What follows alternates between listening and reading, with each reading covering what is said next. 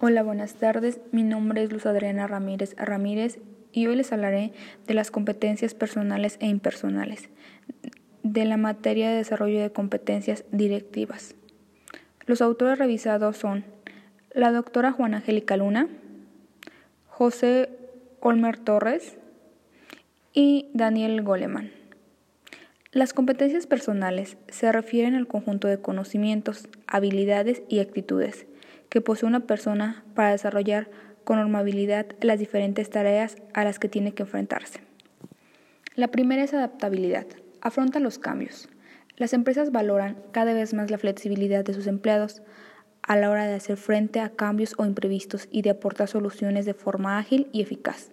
La iniciativa, la proactividad y la flexibilidad son habilidades relacionadas con esta competencia que ayudará a reforzarla. La segunda es aprendizaje. Nunca se sabe lo suficiente. La voluntad de aprendizaje continuo es una competencia muy valorada por las organizaciones. Muchas empresas consideran hoy el aprendizaje como un activo decisivo y estrechamente vinculado con la competitividad.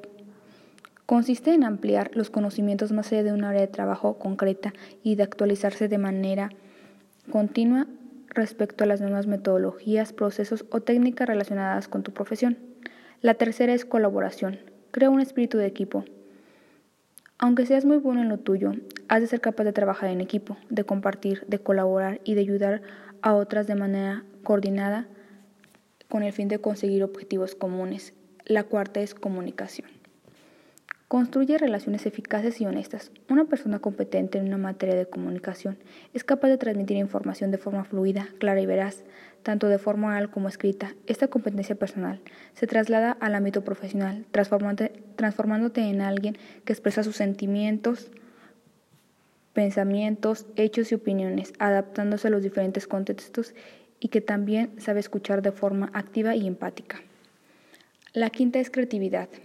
Abre la mente, imagina y sueña relacionada con la innovación y la creatividad consiste en tener la capacidad de generar ideas, perspectivas y soluciones diferentes para crear nuevos productos o servicios, mejorar ámbitos ya existentes, desarrollar nuevas metodologías o modelos de negocio, etc. La sexta es gestión de información.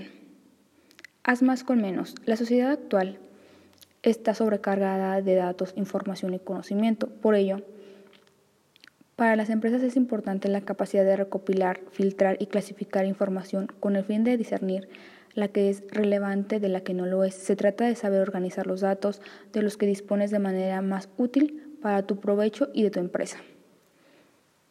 La séptima es inteligencia social. Las emociones también cuentan. La inteligencia social o emocional muestra la capacidad de conectar con los demás. Las organizaciones valoran aquellos profesionales que son capaces de expresar y gestionar sus emociones y de captarlas y de captarlas. Mm, de ellos que los rodean, con el fin de adaptarse, de adaptar sus palabras, tono y acciones. Se trata de una capacidad impredecible a la hora de colaborar y construir relaciones positivas con grupos de personas en contextos diferentes. La octava es lealtad. El bien común es lo primero. Las empresas buscan empleados comprometidos y leales con la cultura y con los objetivos de la organización. Personas que buscan el bien común por encima de sus propios intereses. La lealtad es una organización. Depende de la calidad moral y de los valores de los empleados, pero también del trato que la empresa les dé como personas. La novena es motivación. Cada día es un regalo. La motivación es la capacidad de sentirse estimulado por la actividad, tanto para iniciarla como, como para proseguir con ella hasta su total ejecución. La motivación está muy relacionada con el entusiasmo y con mantener una actitud positiva en el trabajo. La décima es responsabilidad. Tus, tus éxitos y fracasos son tuyos. Sin lugar a dudas, para mí es una competencia personal impredecible. La responsabilidad es la capacidad para asumir el control de tus actividades y supervisar un proyecto de principio a fin, gestionando cada, un, cada parte del proceso.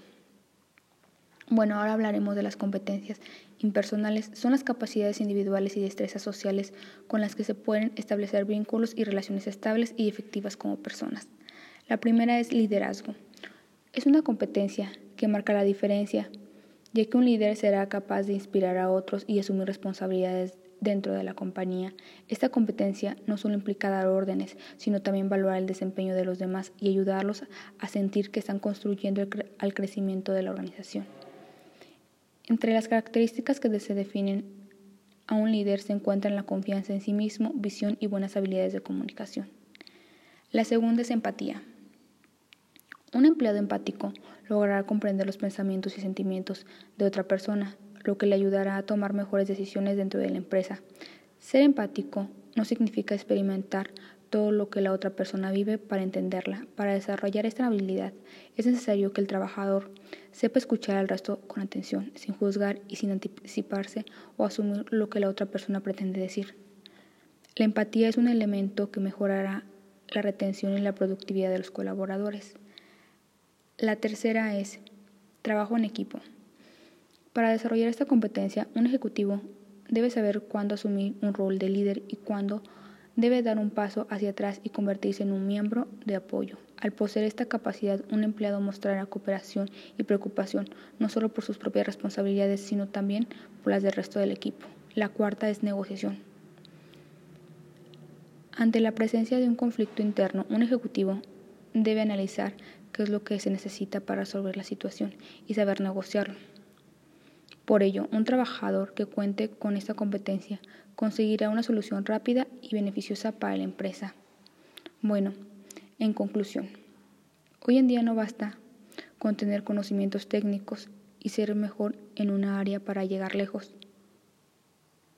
Como profesional, si no eres capaz de desarrollar tus habilidades impersonales y emplearlas correctamente en tus proyectos, es posible que destaques el equilibrio adecuado es la clave para alcanzar el éxito profesional. Tener conciencia de tus capacidades interpersonales y saber cómo y cuándo emplearlas no solo te ayudará a alcanzar tus objetivos laborales, sino que lo lograrás con menos esfuerzo.